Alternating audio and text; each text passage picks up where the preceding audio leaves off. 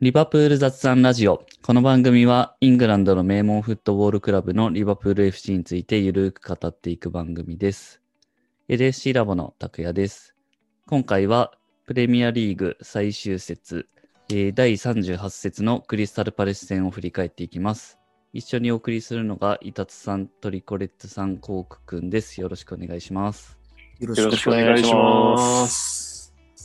はい。リバプール3位フィニッシュですね。おめでとうございます。おめでとうございます。おめでとうございます。いやー、まあ、最終節、もういよいよって感じでしたけど、まあ、まさか3位っていう感じで、すごいっすね。いや、もう上々ですね。いろいろありましたけど、終わり良ければ全て良しというか、うん一時期の不調を考えると本当に3位っていう着地はもうんう信じられないところだったので、まあ来年もチャンピオンズリーグ出れるっていうところで、まあこの1ヶ月ぐらいの要因争いはなかなか痺れましたね。そうですね。やっぱり、まあ最終節も前半とかでも結構目まぐるしく状況変わりましたし、うん最後になってみんな熾烈な争いにやっぱりなりましたね。えーでは、そんな最終節を振り返っていこうと思いますが、まあ、試合前からワイナルドゥムが最後の試合かっていうのが結構話題になってましたけど、まあ、結果的にも最後になっちゃいましたね。まあ、その辺は後でたっぷり、えー話をしていければと思いますが、今日はまあ、その辺も含めてトピックス結構いっぱいあるんで、まあ、かつ最終戦っていうところもあるんで、えっ、と、試合経過とかは結構さらっといければと思いますけど、えっ、と、スタメンは前節と同じですね。なんかあの、前節と同じスタメンっていうのが去年の6月以来でしたっけ？うん。なんか実況野村さん言ってましたけど、うん。まあ、つまり今シーズン初と。それすごくないですか？なかなか。いやうん。もう不安定さを象徴してますね。てか、今まで気づかなかったですけどね、最終戦まで。うん。確かに。全く同じってのがやっぱなかったんですね。まあそれだけこう今シーズンの怪我人の状況とかいろんな不安定さが現れてるっていうデータでしたね。うん。あとはベンチにヘンダーソンとジョタが戻ってきたっていうところで、そうですね。これが大きかったですね。精神的にも。そうですね。まあヘンダーソンはあのと試合途中でアップしてる時に抜かれてましたけど、まうんあすごい歓声で、うん。うん、やっぱりなんかああいう姿見るといいですね。あとはまあその完成ってところでいくと、えーっと、ファンがアンフィールドに戻ってきたっていうところで、まあ今回1万人って言われてますからね。さすがの大歓声ですしたね。ね。うん。うん。体感で言うとだいぶもうすごい大歓声っていう感じの声援でしたね。まああの最初の You'll Never Walk Alone はやっぱりすごい良かったですね。そうですね。やっぱりなんか久しぶりにそのスタジアムのお客さんがユルネバオカロン歌ってるのを聞くと、やっぱちょっとジーンときましたね。ジーンときましたね、いきなり。うんどうですか、伊達さんは？いや、良かったですね。まあ、試合始まる前、 DAZN の中継始まる前から結構いろいろツイッターに流れてましたけど、うん。まあ、やっぱりアンフィールド違うなっていう感じで。はい。えーと、試合の方は、どうですかね、なんか立ち上がりとか。割となんか、僕的には、まあ、やっぱりしチャンスは作るけど、シュートがなかなか決まらんなっていう感じの印象でしたけど、まあ、最近の試合そんな感じの多いです、多かったですけど。結意外と押されててヒヤヒヤしもしましたね。序盤は結構そうでしたよね。うん、ミスとかもあって1対1作られたりとか、まあでもそこはラッキーもあって失点せず、うん、で、ここ最近の流れをと同じように前半のうちに先制点を決めたのが大きかったですね。先制点のシーンが36分か。うん、まあその前に、えーまあ、結構パレスの守備もグダグダな部分もあって裏は結構取れるしコーナーでリースがドフリーになってた部分もありましたよね。うーん、ありましたね。あれはマジでビビりましたね。リースも点取っちゃうかって。そうですね。一瞬なんかフリーすぎて何が起きたんだろうっていううん。感じでしたけど、普通に外してましたね。そうですね。ど真ん中に一人だったんで、多分緊張したんでしょうね。そうですね。うんうお、これはってこちょっとね、力入っちゃった感じありましたよねう。。うん。いやー、ぜひ決めてほしかったですけどね。決めたらもうちょっと面白かったですね。うん。いろんな意味で。えっと、その36分の得点はマネと。マネがなんかパレス戦8試合連続ゴールみたいでしたね。うん。うん。なんかそんな決めてたんだっていう意外なデータでしたけど、これも。ドイツの相手に連続でってすごいですよね。うん、すごい。リーグ記録ですもんね。これがコーナーキックからですね。そうですね。まあなんか、パレス、このシーン見て思ったのは、あのーパレスマンツーマンでコーナーキックの守備してたんですけれども、まあリバプール的には、あの、背の高い選手って言ったらやっぱナットとリースにどうやってボールを入れるか、まあつまり彼らがどうやってマークを外してっていう形だと思うんですけど、まあマンツーマンの相手に対して、あのコーナーキックとかでマーク外すときに結構上等手段としてやるのが、その、なんだろう、マーカー同士をぶつけさせたりとか、あるいは一人がもう一人のマーカーをブロックして一人をフリーにするとか、そういう形を結構取ると思うんですけど、このシーンとかも、えっと、最初ニアにいたナットがファーに流れて、で、最初中央ぐらいにいたリースが、それとすれ違うようにしてニアに入っていったんですよね。で、うんそうすると、まあ、その二人がこうすれ違う感じになったので、えっと、それぞれをマークしてた選手たちは、まあ、後追いになっちゃうか、あるいはマーカー同士でぶつかっちゃうか、なんかいいポジションがうまく取れないような状況になってしまうはずなので、えっ、と、見てるとナットをマークしてた、えっ、と、ギャリー・ケーヒルが途中で諦めて、ニアとか中央気味にちょっと残るんですよね。うん。で、まあそういう形によってナットが、ファーサイドに流れたナットが、まあ、えっ、と、フリーになったということ。で、かつ、そのマンツーマンの守備なので、ニアサイドに、えっ、と、ギャリー・ケーヒルが残ったっていうことは、当然ファーサイドに一人フリーの選手ができるはずですよね。そうなると、まあ、ニアに流れたリースは、もう絶対にファーサイドに反らしたい。ファーサイドにボールを流したい。っていう、まあ、中で、えっ、と、うまくリースが、マーカー誰だったかちょっと覚えてないですけど、振り切って、ヘディングでファーサイドに反らして、そしたらファーサイドに多分3人ぐらいフリーいたと思うんですけど、うんまあ、その数的優位をうまく活かすことができたという、なんかすごくデザインされたいいコーナーキックだった感じがしましたね。リースがそらしたやつをフィルミーノが、こう、ちょっとトラップ気味のパス、まあ、結果的にパスになって、マネが押し込んだという形でしたね。そうですね。うん。あの、何気にフィルミーノのパスっていうか、あれが良かったですね。うまい形で。結構ちょうどいいところに落ちましたよね。そうですね。結構、ちゃんと抑えてて、あの勢いでボール来てたら結構ポーンっていっちゃいそうなあれですけど、うんうんうんうん、そこがさすがだなって思いました。そうですね。なんか点取った時間帯も結構良かったですよね。いやー、良かったですね。うん。まあ、これ以上なんか、例えば前半終わっちゃったりすると、やっぱりチームとしても雰囲気悪くなるだろうし、それこそ前半で結構他のチームに動きがあって、うん。その順位上げてるとか、勝ってるチームとかも、まあ、負けてるチームもいましたけど、それであったので、なんか、高い城の様子とか、知らないだろうけど、観客の雰囲気とかもあるだろうし、その中でやっぱ自分たちが勝てばいいで、その中で先制できたっていう流れに持ってけたのはすごい大きかったですね。本当おっしゃる通りで、まず他の会場の動きでいくと、レスターが先制しましたからね、最初に。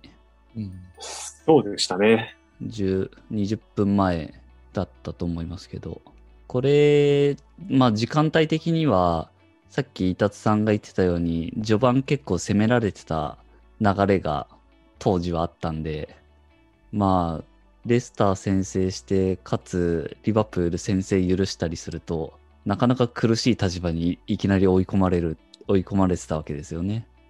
うん。前半、その最初にパレスが結構勢いを持って、まあ、プレスとかも前からかけてきたので、まあちょっと面食らったところもあるかなとうん。思いましたし、そこでなんかね、そのミスとかが出て、まあ、1対1の結構決定的なシーンを作られちゃったので、まあ、雰囲気悪かったですけど、まあ、パレスの守備にもやっぱり、さっき板さんが言ったように、ちょいちょい穴というか、まあうん、曖昧なところもあって、そこから少しずつ、まあ、サイドチェンジの大きな展開作って、えー、まあ、コーナーキック取って、あの形で先制できたっていうのは、最終的にはいい流れでしたね。そうですね。あとはあれですかね。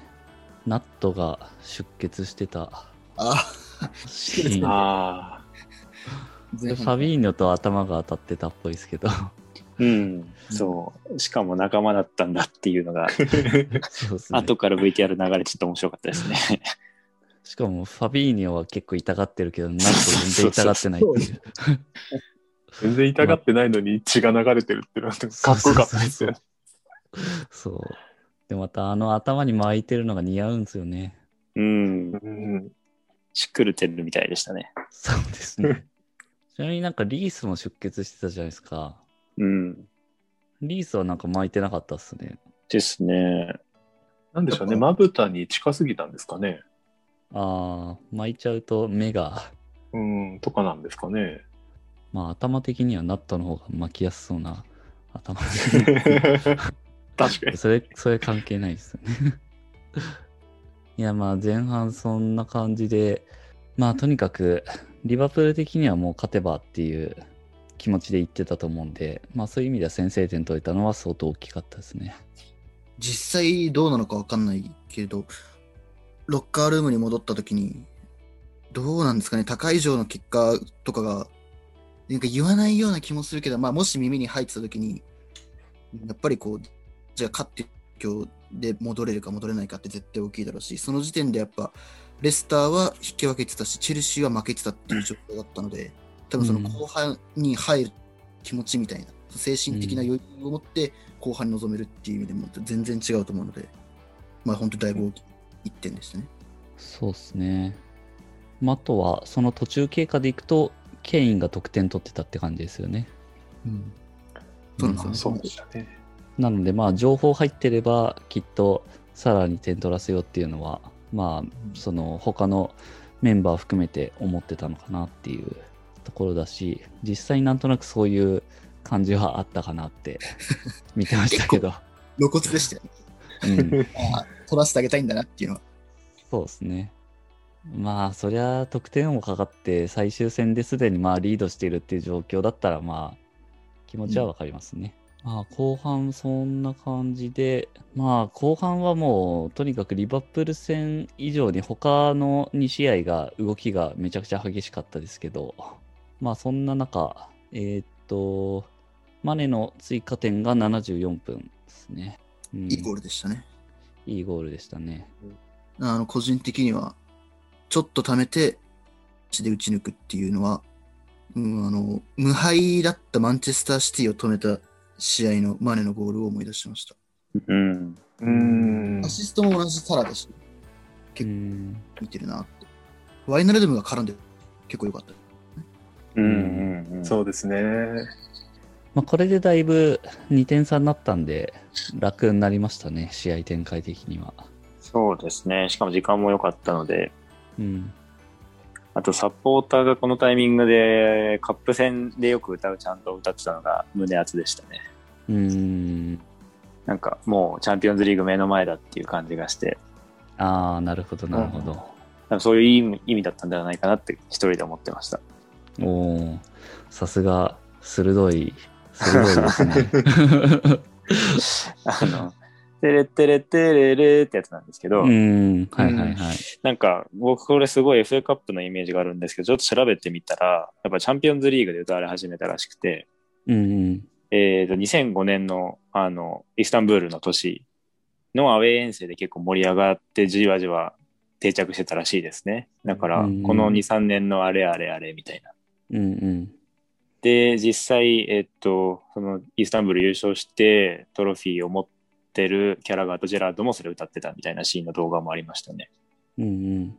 まあだからそれぐらい定着してったし、しかも翌年は FA カップも優勝したので、まあやっぱりカップ戦の歌って感じでリバプールファンの間に定着してるらしいです。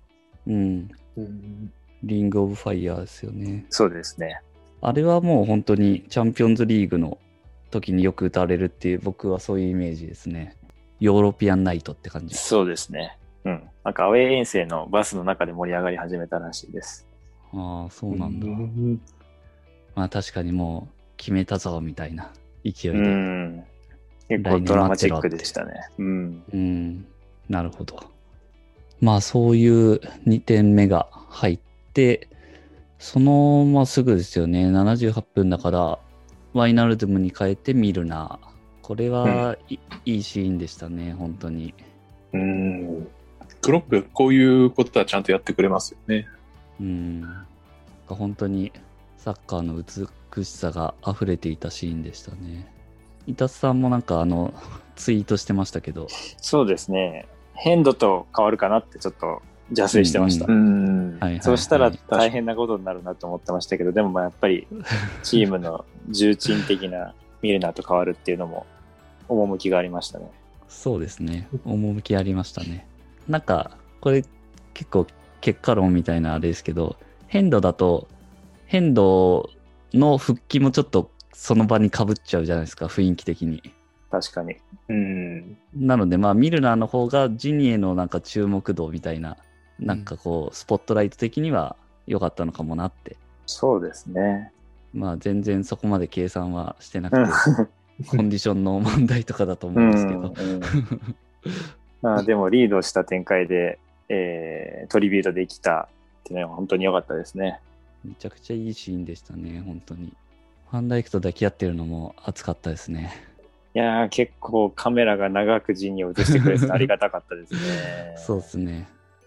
でももう本当ああいうのは試合展開がそういう場面をなんか演出してくれたっていうところがあるんで、うん。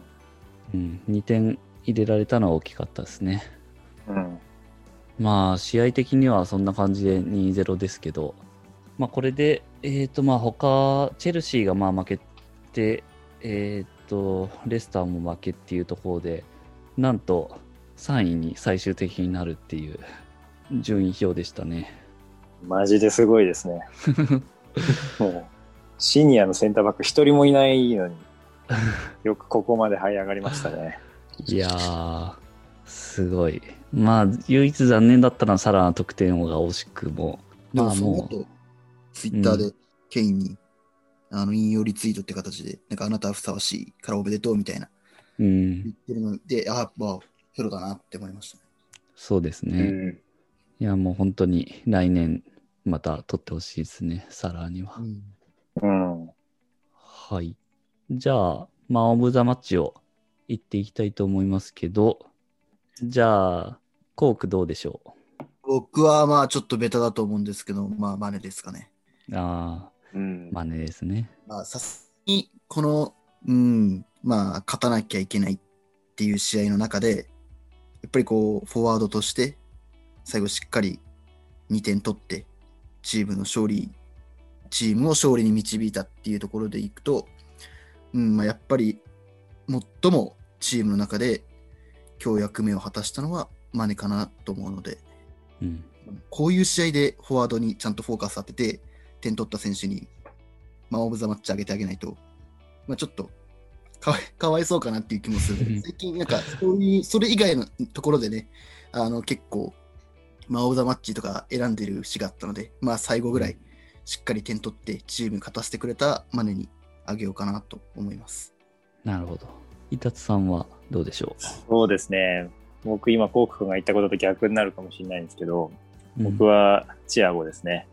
うんあうんあの、今シーズン一番期待を持って加入をしたけど、まあ適応とかにも苦労して、怪我もあって、でもまあ一番きついこの10試合最後、無敗で切り抜けるって場面に、まあようやくこう適応して、えー自分のポテンシャルをどんどん発揮していったっていう、まあシーズンの終結にふさわしいというか、まあ前節もチアゴ上げたいぐらいって言ってましたけど、やっぱまあ今日上げるのがベストタイミングかなっていうところですかね。ーうん。で、プレーの、まあ、印象残ってるところだと、やっぱり、ナットとリースだと、ロングパスが出せなくて、どうしよう、わたわたみたいなシーンが結構あったと思うんですけど、そこをスッと下がってきて、で、もう、二人、チアゴの周りにもいるのに、アリソンからパスをもらって、難なくかわして、中盤に展開するみたいな、チアゴ、バルサカンテラだぜタイムが結構あったのが、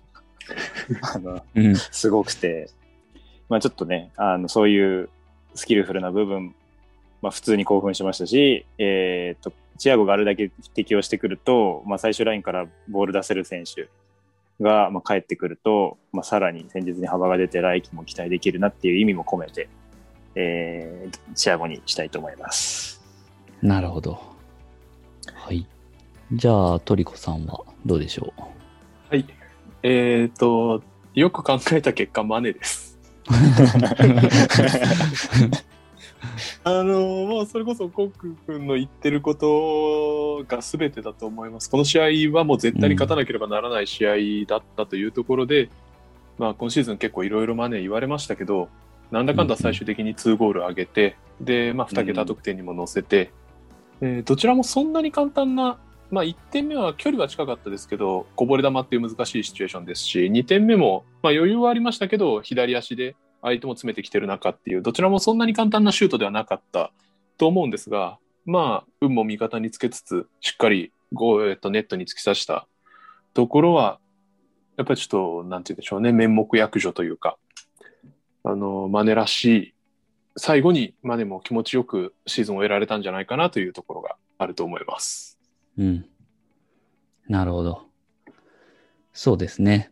僕もマネで、もう本当にコークとトリコさんが言ったのがそのまんまですけど、もう試合の中での、まあ、この2点の大きさっていうところと、あとまあ、マネ個人としても、ここ数試合、一番モヤモヤしてたのが、まあ、マネだったかなと思うんで、うん。サラーもユナイテッド戦とかで点取ったりとか、まあ、ボビーもこの間取ってましたし、まあ、マネーはこのまま、まあ、この試合も点取れずに終わると、ちょっとシーズンオフのところでの気持ちが心配だな、みたいな感じもありましたけど、まあ、2点取ったんで気持ちよくシーズン終えられてよかったなっていうところですね。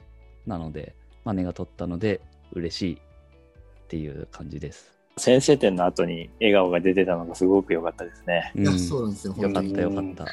あの場面は良かったですね。うん、あれでチームもそうだし、我々も結構緊張感が解き放たれた感じがありました。ですね。あの場面、ナットもいい笑顔してましたよ。自分が点取った時より笑ってました。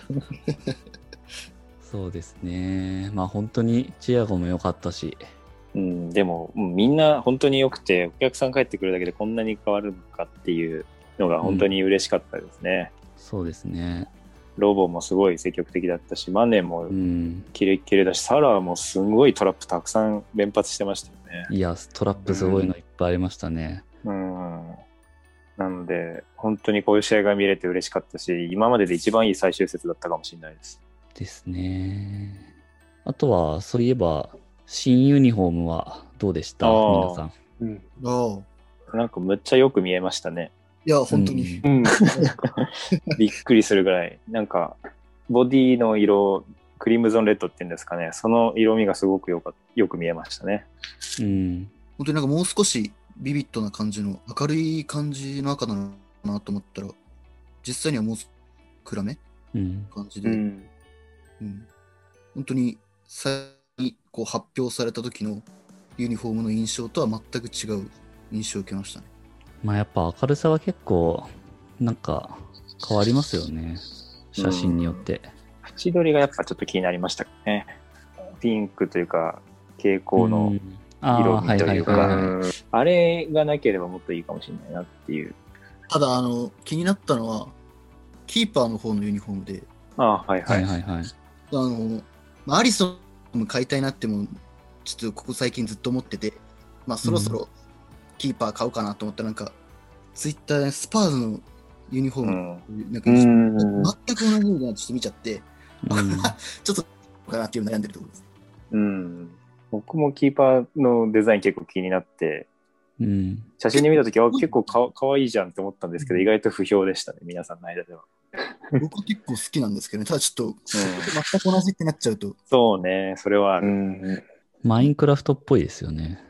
確かに。そうですね。確かに。僕は結構なんかパンツのラインが割と目立つなっていううん、そうですのね。は印象であったんで、なんか上はいいけど、下は赤一色でもよかったのかなっていう、なんとなくうん。思った感じですね。なんか上はいいと思います。まあ、あとは、さっきも出ましたけど、さよならワイナルズムって感じですよね。そうですね。まあやっぱり、なんて言うんでしょう。今シーズンは、ワイナルドムの価値を再認識した人も結構たくさんいたんじゃないかなという。気はしますね。それこそいろんな選手がこう離脱していく中で、ワイナルドムとロバートソンはほとんど全ての試合に出続けましたし、まあ、やっぱりワイナルドムってなんだろう。例えば急に8.5点のその評点をもらうような選手じゃないかもしれないけど、まあ、必ず6点とか6.5点みたいなプレーを続けてくれる選手っていうのが果たしてチームにどのくらい必要なのかっていうのはやっぱり今後少しずつなんかいたらよかったなって思うシーンがあっちゃうんじゃないかなというのは少し懸念点ではありますね。うん。いや、本当にその通りだと思います。絶対に、こう、あ、ワイナルドムがいればなっていうふうに思っちゃうシーンは、どこかで必ず訪れる気はします。うなんんで、そういう、それと、もう彼と同じようなするのは本当に難しいと思うので、そういうシーンを作らないとか、なんかそれ以外の面で上回っていくほかないのかなと。なかなかある意味でレアな選手だったと思うので。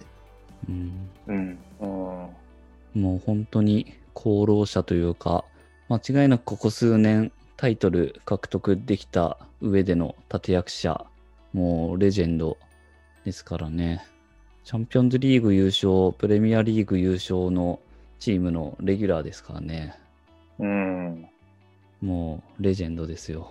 4位にカムバックする前からの在籍選手ですもんね。そうですね。うん。なので本当に、こう、リバプールを強くするところから一緒にうん。うん、やってきたっていうところなんで、まあ寂しいですけど、まあワイナルドゥムに関しては、まあもうジニと言ったらグラットさんなんで、そ れもう近いうちにさよならワイナルドゥム特集会を多分やることになると思いますので、うん、そうですね。まあそれをお楽しみにという感じですが、まあジニ最後のゲーム。でもなんかああいう場面作れたのも良かったですね、本当に。うん。まあ、試合後のセレモニーのやつもそうでしたけど、うん、本当に、いい雰囲気、幸せな雰囲気で送り出せるのが本当に良かったですね。うん、そうもいかない選手もやっぱりいましたからね、ここには。そうなんですよね。なので本当にいかにああいう場が作れることが幸せかっていう。そうなんですよ。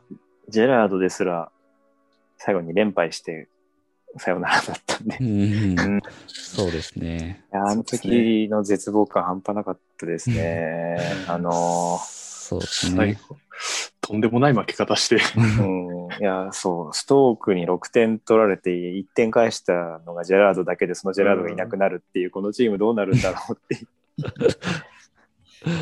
そうですね。まあ、よくここまでカムバックというか強くなってくれましたね。ジニアはその中心選手ということで、なお感謝が募りますね。いやーでも本当になんか優勝メンバーみたいなところでいくと、なんかこれからまあ年が経てばいろいろメンバーも入れ替わって、こう移籍する選手とか引退する選手も出てくるって考えると、まあ寂しいのがこの先来るんだなっていうのもちょっと考えちゃいました。うん、そういう時期ですね、シーズン終わりって。うん。ちょっと宣伝になってしまって申し訳ないんですけど、はい。あのシーズンが終わったっていうことで、まあ、出会いもあれば、あ、じゃ別れもあれば出会いもあるので、うんうんあの、もうラボで移籍を求めた記事を、今日はディフェンダー編を出したんですが、明日、明後日以降、ミッドフィルダーやフォワード編出していきたいので、まあ、ぜひ、時。間があるときは読んでいただけると嬉しいです。小ネタ満載の。そうですね。ちょっと余談ベースですが、噂の 噂の補強リスト、ディフェンス編がまず出ておりますと。はい、ぜひ、マーケットのともに。うんうん僕読みましたよ、早速。あ、ありがとうございます。僕も読みました。結構全体的に、いや、これはないみたいなテイストで始まるのが面白かったですね。結局可能性高い人いないじゃんっていうね。まあ、あの、ずっと、基本的には大して役に立たないようなことばっかりなので、言ってる、書いてあるので、そういうところを楽しんでいただきうん。いや、でも逆にあの中から来たら、また面白いからいいんじゃない？そういう種をまいとくのは。後々読むと面白いかも。そうそうそうそまあでも本当に、こっからシーズンオフですからね。う。うん。まあなので、ちょっとその辺も注目ですね。なのでまあ、移籍関連の回もまたやりましょうよ。そうですね。まあ、この試合はそんな感じですかね。そうですね。試合後、クラブがやっぱりチャンピオンズリーグ出場権ゲット盛り上げてるような画像付きツイート多くて、うん。ナットがものすごいドヤ顔でヘディングしてる短い動画が ありましたね。流れてた。そのしかもヘディングとヘディングというチャンピオンズリーグをかけててめっちゃ面白かったです。なっと、まんざらじゃなさそうな、あの、顔が良かったですね。そうです。まあ、自分に求められてることはこなしますからね。そうですね。この間、あの、ナット特集会やったんで、めちゃくちゃこう、ナットに詳しくなって、うん。いろいろなんか、プレーの、なんか、見方も変わりましたよ、ちょっと。そうですね。こう、ちゃんと計算して動いてんのかな、みたいな。うん。そう、なんかバタついても、うん、自分で認識してるからって思えるようになりそうました。そうそうそう。テクニックはこれからって。まあ認識しててもやってほしいっていう気持ちはありますけど。確かに。まあでもね、いろいろこう、知ることで増える楽しみもあるということで。ですね。はい。そんな感じですかね。まあでもこれで長かったシーズン終わりましたけど、本当に今年は長かったですね。そうですね。長く、とにかく長く感じました。まあでも、僕はなんか、あの、ツイートもしましたけど、今シーズンはこう、リバプール雑談ラジオを始めてたんで、結構その一試合一試合の記憶の残り具合とかがかなりこう濃いんですよね。うん、なるほど。うん確かに。多分3人もよくあの振り返り一緒にやってましたけど、同じような感じじゃないですか。そうですね。こう、うん。今になってやっと1、一シーズン、このラジオ携わり続けた実感が湧いてきましたね。ちょうどコミュニティシールドが1回目でやってるんで、うん。本当に丸々1シーズンやったっていう感じですからね。今回の放送が、えー107回目ということで、うんまあ、よく続けてきたなっていうところで、うんプレミアリーグに関してはほとんど振り返りをやってますからね。うん、なかなかよく続けられてるなと思いますね。いや、本当にお疲れ様でした、高谷さん。いやお疲れ様です皆さんも。皆さんも本当お疲れ様でした。あとは、なんといっても聞いて、えーくれている皆さんのおかげですね。そうですね。はい始めた時はこんなに盛り上がると思ってなかったんで、本当に嬉しいです。でもまあ本当になんか、あのー今飲みにとかも行けないんで、こういう喋る場があるってのは、僕らにとってもいいですよね。うんうんうん。